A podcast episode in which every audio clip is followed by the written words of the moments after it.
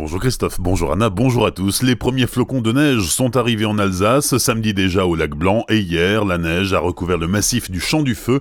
Le point culminant des Vosges barinoises affichait un manteau blanc de 10 à 15 cm d'épaisseur.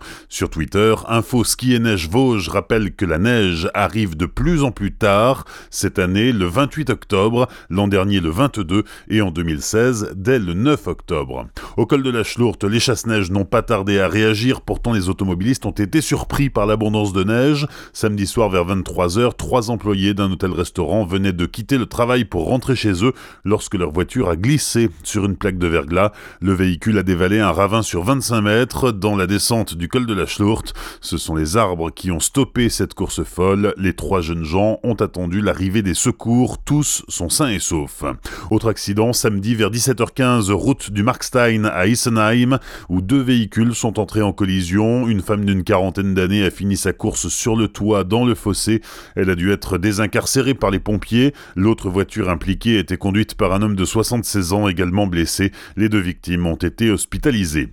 Les parlementaires alsaciens sont attendus à Matignon cet après-midi. Le Premier ministre doit leur dévoiler le projet du gouvernement pour une collectivité Alsace au sein de la région Grand Est.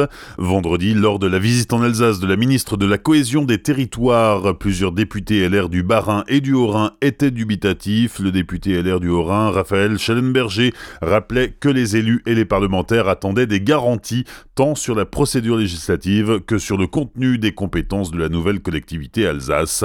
La rencontre avec Édouard Philippe est prévue à 15h. Et puis dans une lettre ouverte à Emmanuel Macron, une centaine de signataires dont Bernard Stossel, ancien premier vice-président du Conseil régional d'Alsace et président de l'Association des élus pour la langue régionale, demandent une région Alsace pleine et entière. La lettre pointe du doigt François Hollande qui a, je cite, commis une grave faute sur le plan démocratique et une importante erreur politique en fusionnant certaines régions de France dont l'Alsace, qui voulait rester une région, sans véritable concertation et au mépris des engagements internationaux ratifiés par le Parlement français. Fin de citation.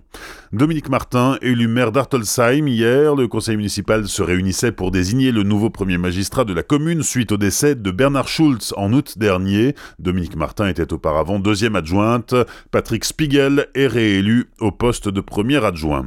Les sports du week-end, Sébastien Loeb remporte le rallye de Catalogne, 79e victoire mondiale de l'Alsacien, 9 fois champion du monde des rallyes. Il bat son challenger Sébastien Augier de seulement 2 secondes 9 dixièmes. En football, 11e journée de Ligue 1, Strasbourg a fait match nul un partout samedi soir sur la pelouse de Guingamp. Le Racing conserve la 7 place du classement de Ligue 1. En basket, 7 journée de Jeep Elite ce week-end. Samedi soir, la SIG recevait le Gravelines Dunkerque, les Strasbourgeois l'emportent 90-84. Mercredi soir, ils joueront en Lituanie face au Neptunas Klepeda, match de Ligue des Champions.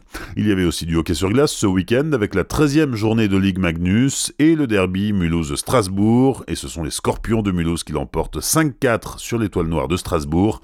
Mais les deux clubs alsaciens ne décollent pas du fond du tableau de Ligue Magnus. Mulhouse est 11e, Strasbourg 12e. Enfin, on connaît le tableau des huitièmes de finale de la Coupe de France de hockey sur glace qui se joueront les 20 et 21 novembre. Le tirage au sort avait lieu vendredi après-midi. Strasbourg affrontera les Jokers de Sergi Pontoise et Mulhouse se déplacera chez les Corsaires de Dunkerque. Ces deux clubs évoluent en D1. Bonne matinée, belle semaine, belle journée sur Azure FM. Voici la météo.